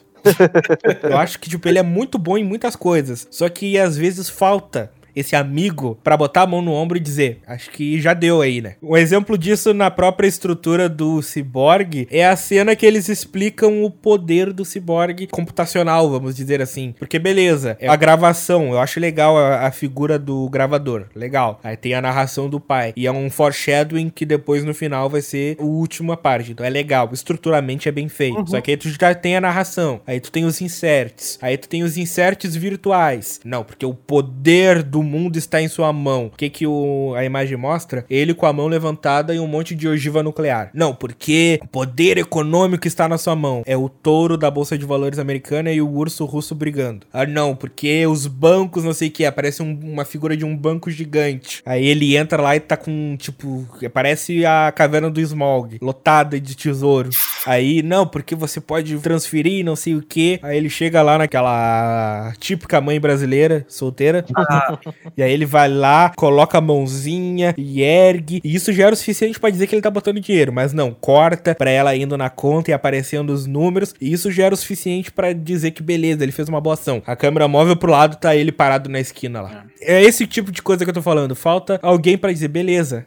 Já deu. Cara, falta alguém pra falar pra ele, cara, você não sabe contar história, por favor, vira diretor de fotografia, pronto. Foca em direção de fotografia, não direção, pronto. Não, falta alguém falar, corta uma hora dessa porra.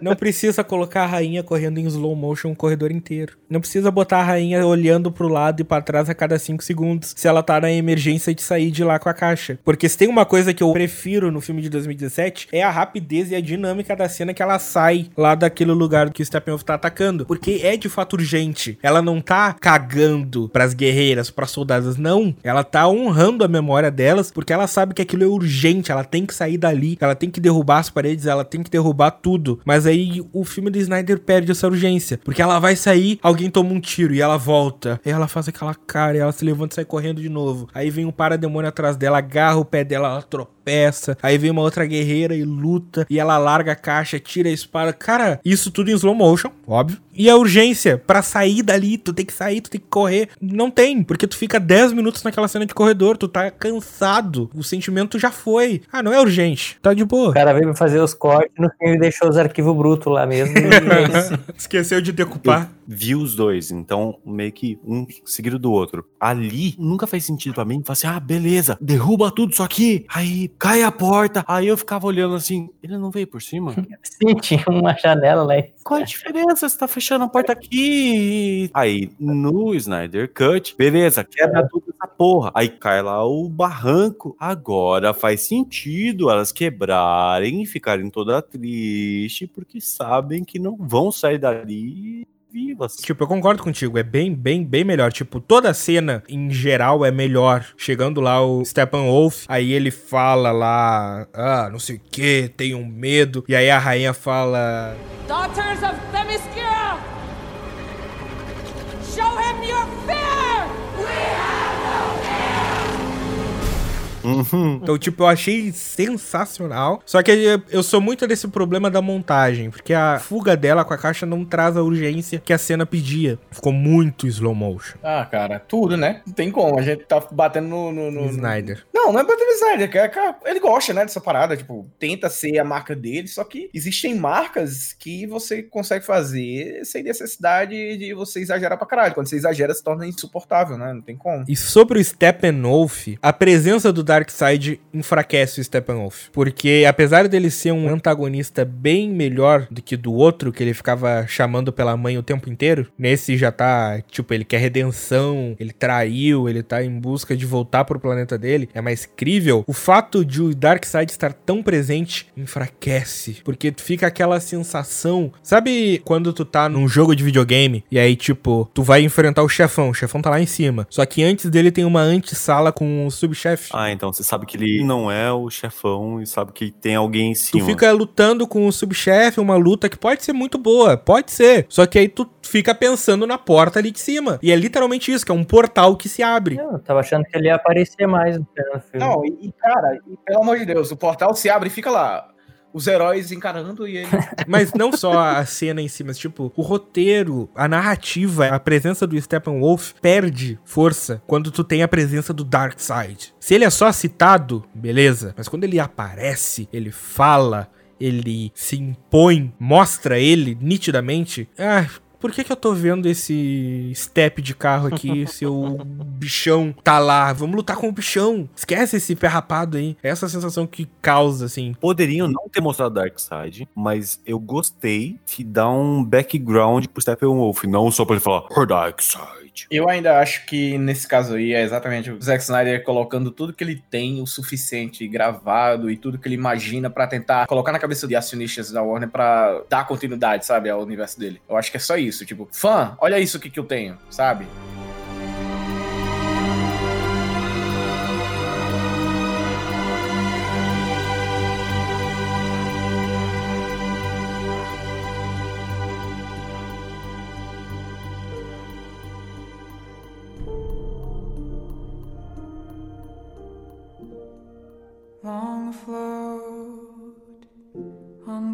Shipless oceans.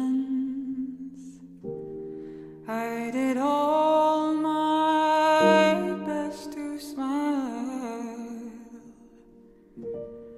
till your singing eyes and fingers drew me loving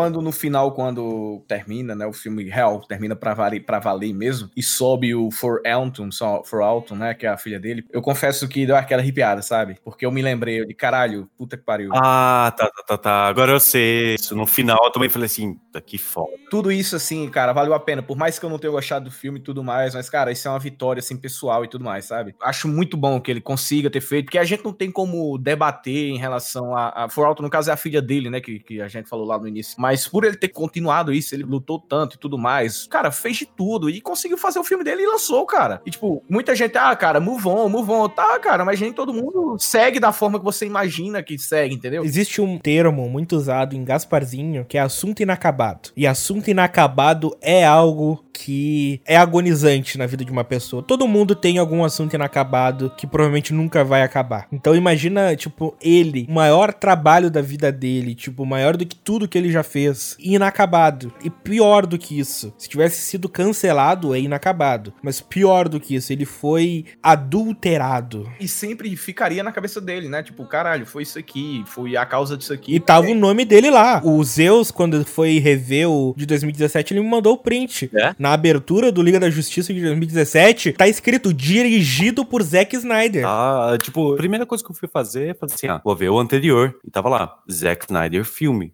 Primeira coisa que eu mandei pro Clash, falei, ó, Clash, tá aqui, ó. A gente falou, brincou. Tamo aqui há duas horas gravando, porque não tem como falar menos que isso de um filme de quatro horas. Mas não falando do filme em si, olhando agora o depois, o after.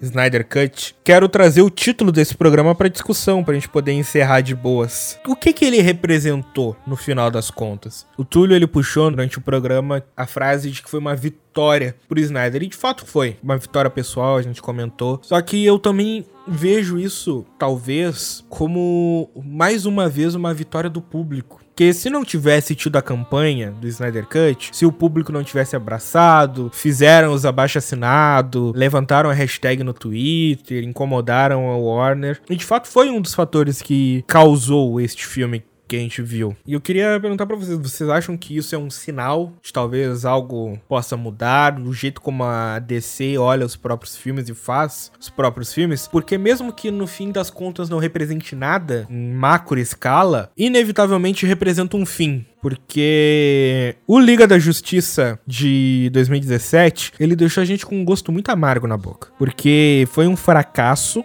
no sentido, como a gente falou antes, por um filme da Liga da Justiça foi um fracasso, bilheteria, opinião dos fãs, opinião da crítica. E ficou naquela de tipo, é, não vai ter mais. As sequências foram canceladas, Man of Steel 2 foi cancelado, o filme do Cyborg foi cancelado. Ficou aquela sensação de um universo que desandou. E eu sinto que esse Snyder Cut, no pior dos casos, ele representou um ponto final que a gente nunca teve. Ou talvez um ponto e vírgula que finaliza um parágrafo que poderia continuar, mas que parou ali mesmo. O que, que vocês acham desse respeito? Pra mim foi um final, cara. Pra mim foi um final. Tipo, acabou. Agora sim, finalmente, né? Hoje, se ele tinha algo pendente com sua própria vida pessoal e, sei lá, com a perda da sua filha e tudo mais, agora sim, né? Concluiu tudo mais. Vitória pessoal do público que tanto pediu. E, cara, agora beleza. Já que você teve todo esse tempo aí trabalhando com, com essa obra, entregou o que você pretendia entregar, agora deixa outras pessoas trabalharem nesse mundo aí, né? Nesse universo que é o maior do universo super-herói dos quadrinhos, né? Então tenta entregar para outra pessoa, já que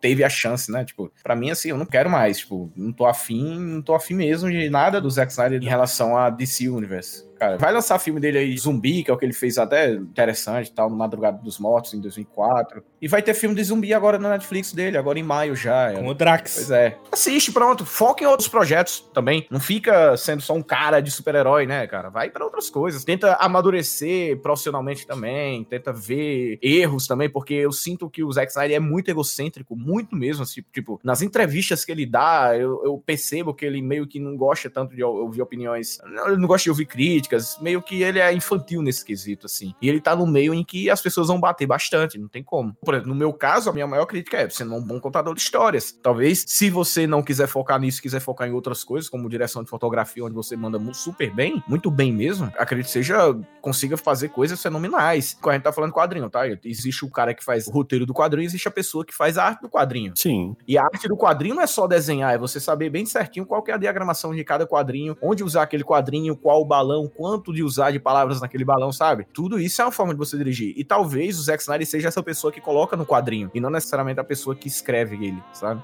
Para mim, aquela coisa, foi meio que o rock balboa. Não esperava nada, no final apanhou muito e saiu vitorioso. Não gostou de Batman vs Superman. Veio Liga da Justiça depois e falei assim: ah, beleza, coloquei tudo no mesmo pacote. Falei assim: ah, mesma bosta. E depois me vem aí Liga da Justiça, Snyder Cut. Eu falo, opa, beleza. Tem o que ficou para trás, que foi lançado, e tem o Snyder Cut. Eu coloco numa prateleira diferente, bom, gostei. Talvez se viesse ele solo, mas veio depois de tudo que já fizeram. Então não é difícil você separar, falar assim, oh, mas se fosse um separado, se fosse só isso, mas já veio com aquela expectativa baixa para mim. Então eu tenho muita tendência de fazer isso. Ah, tô com expectativa baixa com um filme. Se ele fizer uma coisa boa, eu vou ficar espantado. Se não, já era o que eu esperava. Não era o que eu esperava.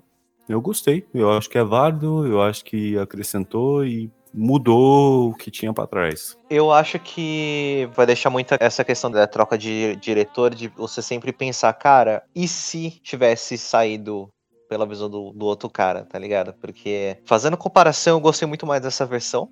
E sei lá, cara, me expandiu muito a mente, porque puxou muito para mim do universo do Injustice, né? Tem uma outra visão, tem os multiversos, abre muitos caminhos, e isso aí eu imagino que pode trazer alguns frutos bem interessantes pro futuro pra gente. Olha, eu acho que a gente está numa época onde o público está muito mais exigente e, ao mesmo tempo, as produtoras estão atentos a isso, né? Que nem do, do Sonic, o pessoal viu que não ia ser bom, começou a falar, eles mudaram e agradaram o público. Né? A gente viu uma situação semelhante aí, onde, olha, vocês têm mais uma, uma tentativa aí para mudar, para pelo menos superar o primeiro. Né? E eu acho que eles conseguiram isso, eles superaram o primeiro e foi para dizer, e aí, vocês gostaram? Tem coisa até demais aqui sobrando de alguma coisa que vocês vão ter que gostar. E digamos que teve uma aceitação melhor do que o primeiro, digamos que dá para continuar a ideia que eles tinham, seja trazer algo novo ali da Liga da Justiça,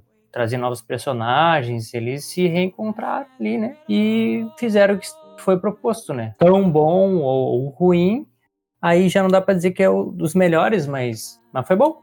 Né, teve uma boa situação geral. Eu acho que no mundo onde a gente vive a hegemonia da Marvel, que de fato a gente vive, tipo, o período de 10 anos até Vingadores Ultimato, eu considero a fase de ouro. Porém, tipo, WandaVision já me calou a boca, porque a qualidade não caiu. Pelo contrário, tá subindo. Então, a gente tá vivendo a era do poder que a Disney exerce com as histórias dos quadrinhos da Marvel. Eles recuperaram os X-Men, então, tipo, o futuro é incerto. E eu acho muito bom ver um filme da DC dando certo. E um filme de herói da DC dando certo. Porque é uma coisa tu pegar Dark Knight, um dos melhores filmes já feitos. para mim, irretocável. Filme 10 de 10. Mas é um filme de herói? Será mesmo? Isso é uma boa discussão que dá para outro programa também. Ou tu pega o Coringa do Joaquin Phoenix. Filmaço também, 10 de 10. Mas, de novo, é um filme de herói? Dá para discutir também em outro programa. Então, ver um filme que é de fato um filme de herói, como falaram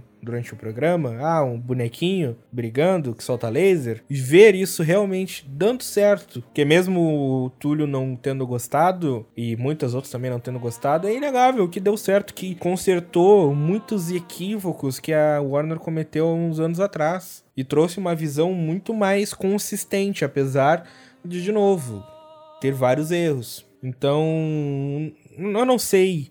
A pergunta do programa é o que, que ele representou. Eu não sei se, tirando a vitória dos fãs de terem conseguido ver a versão que eles tanto pediram, não sei o que muito mais esse filme pode vir a representar. Ele é um, provavelmente um dos melhores filmes de equipe de super-heróis, mas como eu falei no meu vídeo no YouTube, eu falo aqui de novo, a concorrência não é grande. Ele concorre ou com Quarteto Fantástico, ou com X-Men, ou com Vingadores. Aí é fácil ser um dos melhores. Pô, é aquela coisa, eu não pretendo ver. Claro, se sair eu vou ver. Eu gosto pra caralho do universo, eu sou fã da Liga da Justiça, necessariamente. Apesar de o Superman não ser um dos meus heróis, assim, mais tipo, meia boca. Não meia boca, mas tipo, ele é tão grande, então são poucos autores que conseguem trabalhar bem o universo dele. Eu cito, sei lá, o Graham Morrison, eu gosto bastante, com ele no Superman Grandes Astros. Gosto muito do Alan Moore, numa pequena história que é o que aconteceu ao Homem de Aço e tudo mais. Eu acho que esse é a forma de você lidar com o Superman, sabe? Você questionar, não da forma que o Zack Snyder questionou o quão ele pode ser um deus de um, de um planeta ou não, mas outros dilemas sociais que o Zack Snyder, infelizmente, não soube abordar, não soube trabalhar muito bem o Superman, e ele também não soube trabalhar muito bem o Batman, porque às vezes ele meio que, ah, beleza, vocês querem ver algo sombrio, vocês querem ver algo dark pra caralho, beleza, esse aqui é o Batman. Mas, cara, você não me entregou o Batman, tu me entregou um tanque, tá ligado? Tipo, o cara falando sobre fé, tipo, o Batman, gente, é razão. É um cara assim que preza exclusivamente pela razão, tipo, é sem dúvida alguma, é só razão. Olha, se isso aqui não for certo, se isso aqui não fizer sentido nenhum, não faz. A gente vai pela fé, cara, procura outro argumento. Fala, ah, mas você vai imaginar qual? Qual que seria o outro argumento? Cara, eu não tô sendo pago para escrever roteiro, então tá aí, você tá com o personagem na mão. Escolhe alguma forma de você progredir com ele, não usando coisas que o Batman jamais faria. Porque, por exemplo, o Batman do Batman do Superman até, cara, o cara mata e foda-se, tá ligado? O Batman vem matar no Cavaleiro das Trevas na HQ e quando ele mata, nossa senhora do céu. E olha que é no Cavaleiro das Trevas, que é uma história que é meio que uma história alternativa, né? Um universo alternativo do Batman e tudo mais.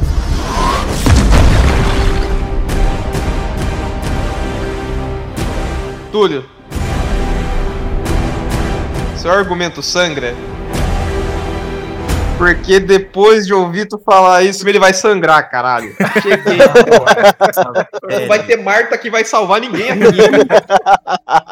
Cara, Snyder Cut pra mim ele representou a- a- o meu desejo de assistir um filme da Liga que não fosse aquela bosta daquela comédia, daquela prazódia feita pelo Carlos Alberto que a gente viu em 2017, se eu não tô errado. E, meu, foi ótimo pra mim. Eu gostei. Ele não é um filme perfeito, ele não é nenhum Ultimato, ele não é nenhum Avengers, mas ele é um filme bom, cara. Ele foi bom, ele foi um filme que me agradou, eu gostei. E, cara, pra mim tá bom, eu tô satisfeito. Eu vi algo bom. Entendeu? Eu não vi uma merda de um filme cagado com personagens desconstruídos, totalmente fora do que a gente já conhece pelos quadrinhos e por tudo que a gente já viu de- deles, tanto nas animações e outros meios de mídia. Entendeu? O filme me agradou porque eu vi os meus heróis de infância, foi foda. A única parte que faltou foi tocar a música tema da Liga da Justiça animação pra mim ter um orgasmo. Mas, cara, foi maravilhoso, foi maravilhoso, foi bom. Gostei, tô satisfeito, tô feliz, é isso. E quem não gostou, pô, tá que pariu, é foda, né? Mas não dá pra agradar todo mundo. Falando um pouco do epílogo, assim, cara, bem curto e resumido. Eu acho ele muito bom na parte do áudio do Pai do Cyborg. Eu acho que é uma conclusão narrativa muito boa. Que, como eu falei antes, é um foreshadowing que teve lá no começo do gravador e tal. Então acho que combina muito bem, termina com aquela carga emocional. Eu não concordo que o Clark Kent saia no meio da rua e vai abrir o paletó pra tirar a roupa do Superman e tá vestido de preto embaixo. Eu acho tosco. Cara, mas é porque não tem nem sentido, porque o filho da puta do Clark Kent foi declarado morto em Batman vs É. Superman, né, cara? O furo de roteiro é imenso. De novo o cara vai. Eu já falei, ele odeia o Superman de todas as formas. De novo, vamos botar o Superman. cara. Caralho, pelo amor de Deus. Mas falando das outras cenas, pra mim, a cena do Caçador de Marte. O Caçador de Marte em si é uma bosta, o filme inteiro. Ele ser a Marta na discussão de sogra e nora viúva, sei lá. Tipo, uma cena tocante. A mãe que perdeu o filho, a mulher que perdeu seu amor. As duas conversando é tocante. Aí sai, é o Caçador de Marte. Doeu. E depois chega lá no final, tem a ceninha dele lá de voyeur. olhando o Bruce dormir. Nossa senhora. E sem contar que, tipo, o roteiro, roteiro, de novo, o problema de roteiro. Chega lá, tem toda aquela frase breguíssima: seu pai estaria orgulhoso e não sei o quê. E aí manda um aqui, não, mas costumam me chamar de caçador de Marte. Quem? O Cast, Vai não, tomar não, no cu. não fode. Conheço, Não. velho. Não te conheço. Essa foi a quarta vez que eu pausei e bati cabeça. Cara, na moral, velho, o Cast tá conseguindo fazer eu desgostar do filme, caralho. Cala a boca, porra. Para de mencionar tanta merda em sequência, filha da puta. Não. Faltou um fist bump ali, ó. Aquela munhecadinha hoje em dia do Covid. Faltou aí. Yo. e aí, falando da cena mais, acho que é a cena que todo mundo aqui queria falar o programa inteiro, que é o futuro distópico. Então. Esse filme eu ia gostar de ver, cara. Eu ia curtir ver essa Eu concordo com o Felipe, eu ia gostar de ver o filme, porque ceninha de graça por ceninha, não quero. Não quero amostra grátis de algo que não existe. Vem com tudo ou nem vem. E tipo, e ainda, pensando numa estrutura de filme, é mais uma cena. eu- essa é a minha crítica ao epílogo. É mais uma cena, e é mais uma cena, e é mais uma cena, e é mais uma cena. Cara, se ele tivesse lançado isso como um curta no YouTube, eu teria gostado bem mais. Porque eu tô investido num filme há quatro horas. Se tu vai me botar mais uma cena, não me coloca qualquer cena só pra dizer que colocou. Olha que legal esse mundo destruído. Olha que legal essa diálogo whatever entre o Batman e o Coringa. Olha que legal esse Coringa boca de vampiro doidão, tá ligado? Ah, Não, e parecia até que eu tava vendo o, o Senhor dos Anéis Retorno do Rei, né? Que tem 200 mil finais, sabe? Assim. Ô, filha... Não, respeita o Senhor dos Anéis, cara. Não, não, mas aí que tá, a gente falou exatamente bem aqui, Senhor dos Anéis é a minha trilogia favorita no planeta, sério, assim, que é um filme com vários sinais. Só que existe motivos pra ter o final. E aqui, cara, não é final, é só tipo, vamos jogar aqui esse clipe, tá ligado? Ah, sim. Então, cara, eu queria muito ver algo daquele final ali que eu sou fissurado e fascinado por versões alternativas de tudo mesmo, na verdade, né? Eu gosto muito dessa ideia do multiverso. E, bicho, ver o super-homem putaço, louco da vida, pra mim é um negócio, assim, muito foda. Ter visto ele assim na saga Injustice, que eu acompanhei os jogos e as HQs, cara, me fascina muito. Eu queria muito ver a continuação daquele universo todo cagado e destruído. Simplesmente. Concordo e discordo. Eu acho que, tipo, o Injustice, ele não surgiu um ano depois do lançamento do Superman, tá ligado? O Injustice, ele veio como uma quebra de paradigma de 60, 70 anos de história de um herói já consolidado. Esse é o contraste. Por É. isso que o Injustice é tão bom, porque ele quebra estruturas e bases estabelecidas há décadas. Não, mas é igual a morte do Superman, cara. São coisas que foram trabalhadas durante anos pra chegar até ali. Exato. O, o Zack Snyder pulou etapas pra caralho, do nada.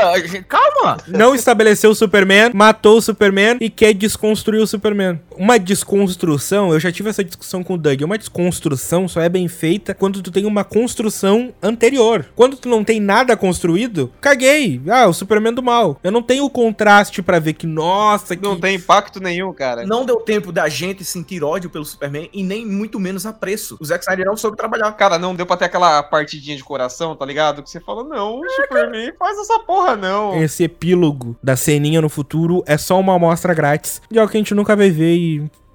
Sei lá.